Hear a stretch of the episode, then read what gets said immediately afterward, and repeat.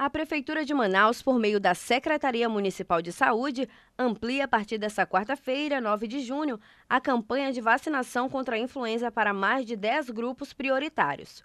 Pessoas com comorbidades, pessoas com deficiências permanentes, caminhoneiros, trabalhadores do transporte coletivo, trabalhadores portuários, Força de Segurança e Salvamento, Forças Armadas, funcionários do sistema prisional, população privada de liberdade e adolescentes sobre medidas socioeducativas. A vacinação acontece em 171 salas de vacinação no município de Manaus e a lista com o endereço de cada uma pode ser acessada no site censa.manaus.am.gov.br.